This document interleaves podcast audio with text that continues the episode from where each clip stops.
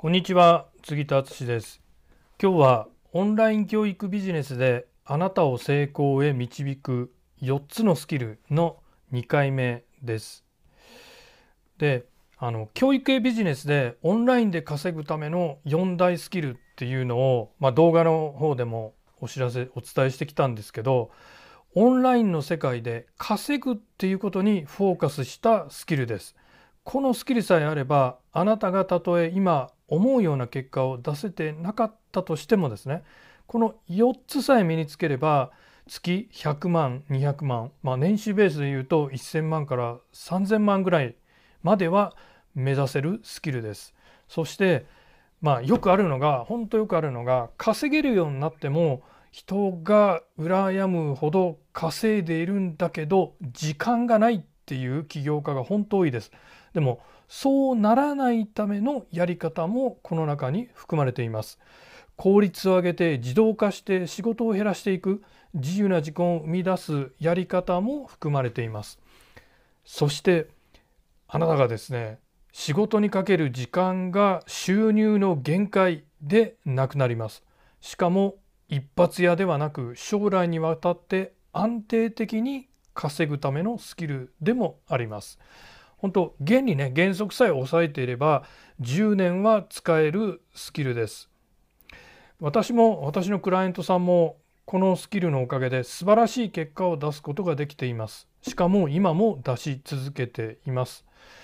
動画の方でも解説したのですがこのポッドキャストではこの一つ一つ4つの4大スキルの一つ一つのスキルについてもう少しね動画よりは深掘りして見見ていきたいと考えてますのでどうぞ最後まで楽しみに聞いてください。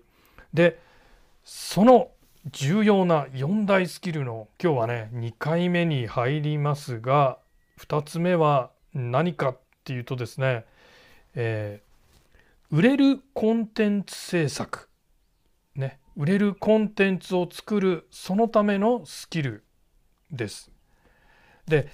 えーと、1つ目は情報発信のスキルっていうふうにお伝えしましたけどこの情報発信と当然こう密接に関わってくるような非常に重要なコアとなるスキルです。でまあそのね考え方によってはこの情報発信に含めてもいいかなと思ったんですけど僕はあえて分けました分離しました。というのはコンテンツっていうものをやっぱりねはっきりと認識した方がより良いかなっていうのが杉田の考えです。で情報発信用のコンテンツありますよね。まさに今私がやってるのがこれ情報発信用のコンテンツですけど、えー、もう一つ商品としてのね、えー、売り物になる有料のコンテンツこの両方絡んできます両方関わってきます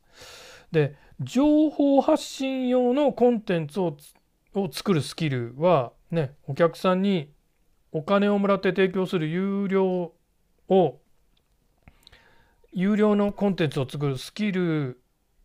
と、まあ、根本的なところはそんな大きな違いはもちろんありません。まあその有料のコンテンツっ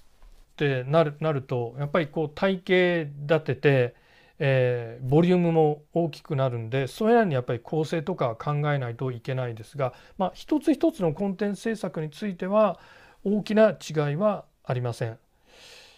で、えー、杉田が起業したのはもう15年ほど前になるんですけどまあ当然ですねその頃からあんまりこのコンテンツコンテンツっていうのはそれほどは言われてなかった時代ですけどでも当然コンテンツというものは存在しました。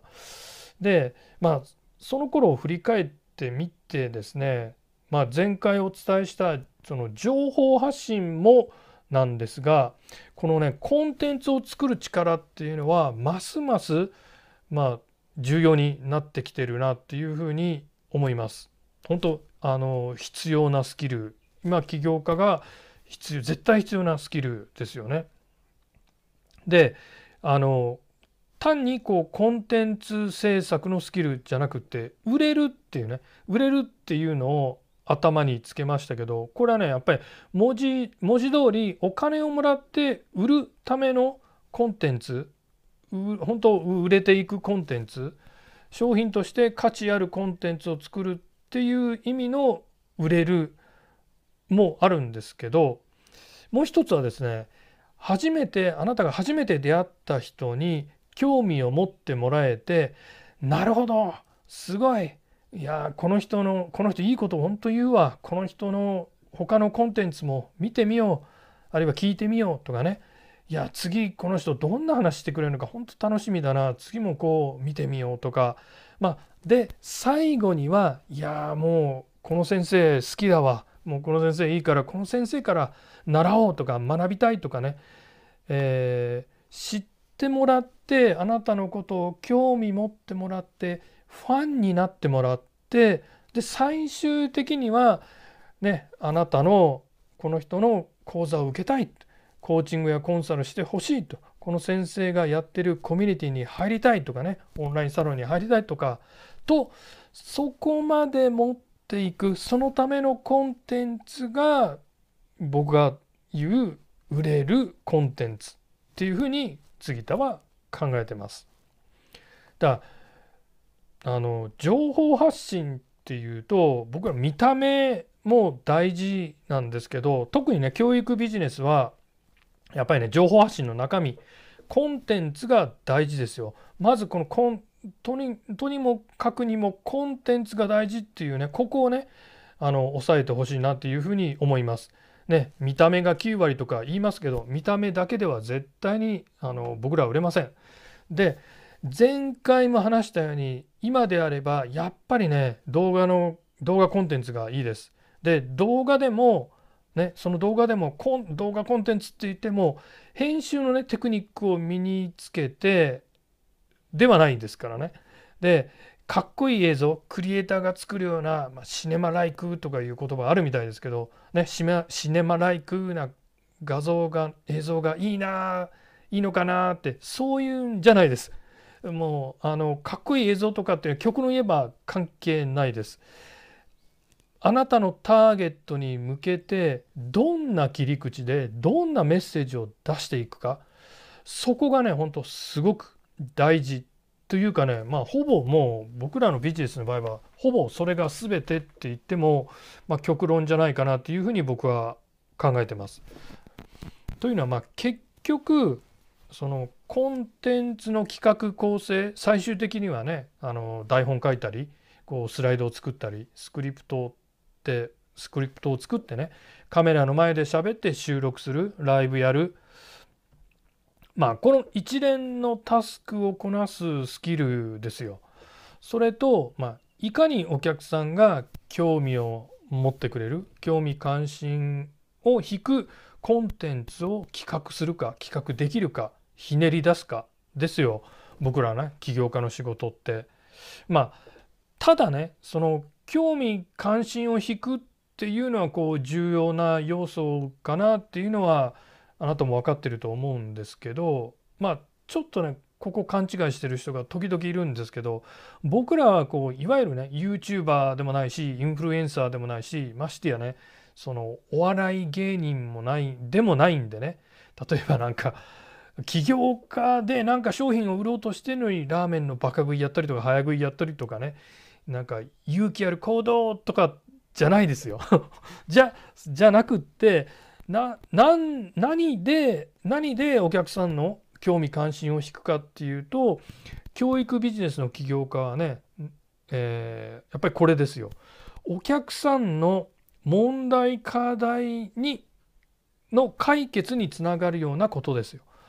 お客さんの問題とか抱えている問題とか課題の解決につながるようなことこれをねコンテンツとして出していくっていうことがすごい重要です。でお客さんはね、まあ、結局これが知りたいんですよ。これを教えてほしいんですよ。ね。お客さんが抱えてる問題とか課題の解決法が知りたいんです。でまあ考えてみれば人ってねその自分が抱えてる問題とか課題っていうのはやっぱり常になんまあ意識的にであっても無意識でもあっても気にしてますよ。なんとかならないかな解決できないかなっていうふうにね思ってますよ。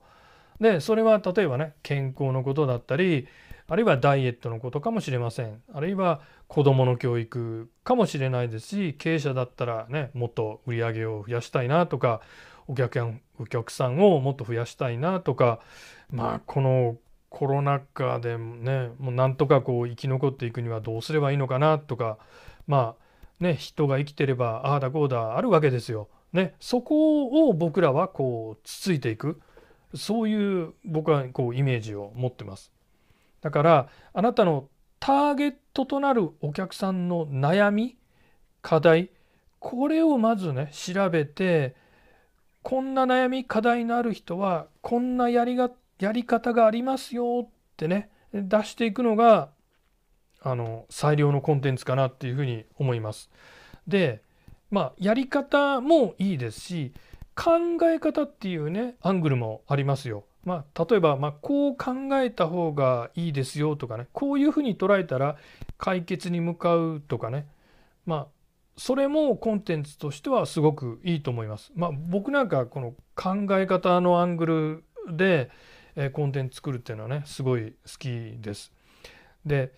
売れるコンテンツについてはね本当もっともっといろいろ細かいテクニックはあるんですけどまずはねまずはここを押さえておいてほしいなっていうふうに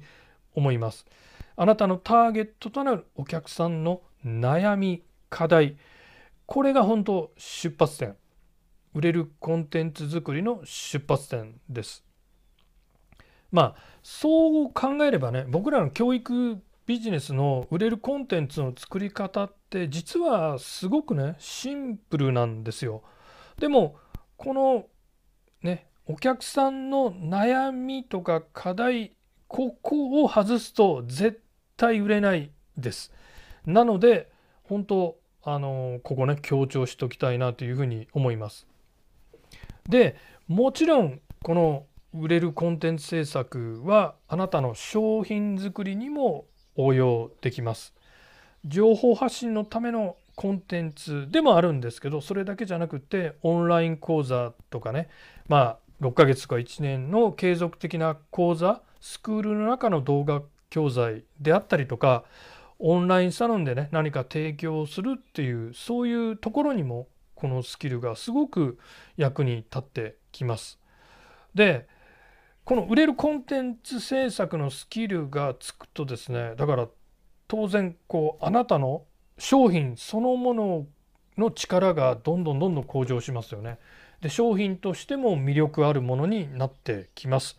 そしたらね当然お客さんの満足度も上がるしお客さんが結果出せるようにもなります。行動できるようになってお客さんが結果出せるようにもなります。そうしたらですねどういうことが起こるかっていうとあなたの評判もどんどんどんどん良くなりますし感謝もされますしまた紹介もされますよね。でそういうこういいね上昇スパイラルに入っていくこともできます。まあでもねこう見てみると巷の教育ビジネスやってる連中見てたらやっぱりねあのこの実際お金いただいてからお客様にこう提供するコンテンツの作り込みがねやっぱりね僕もいろんな講座を受けてきますよ。やっぱり、ここが弱いというか手を抜いてるっていうかね、うん、まあやっぱり商品としてお客さんが結果出すためのコンテンツはサポート体制も含めてね本当巷の連中はですね手抜いてるやつ本当多いんで。だから逆に言えばあなたがこのね売れるコンテンツのスキルをどんどんどんどん磨いていけばあなたが世の中にねどんどんいいコンテンツ質の高いコンテンツをまあ無料も有料も含めてね、どんどん提供していけばそこで、ね、ライバルに差をつけることもできるしあなたもファンあなたのファンもどんどんどんどん増えますし、ね、社会的信用とか評判もどんどんどんどん上がっていきます良くなります。まあ、売れるコンテンツ制作のスキルについて今日はね話をしてきました。本当教育ビジネスやっていく上で非常重要なスキルだっていうことをね覚えておいてほしいなっていうふうに思います。で僕自身ねまあなんか偉そうに言ってるんじゃないかっていうふうに思われるかもしれないですけどまだ僕自身ねまだまだだっていうふうにあの認識しています。なので、まあ、日々ねコンテンツ考えて構成考えて台本考えて毎日ねこのスキルを磨いて磨くようにしています。本当今日の話参考にしていただければ私も嬉しいです。引き続き一緒に頑張っていきましょう。じゃあ今日はこの辺で終わりたいと思います。また撮っていきます。杉田でした。さようなら。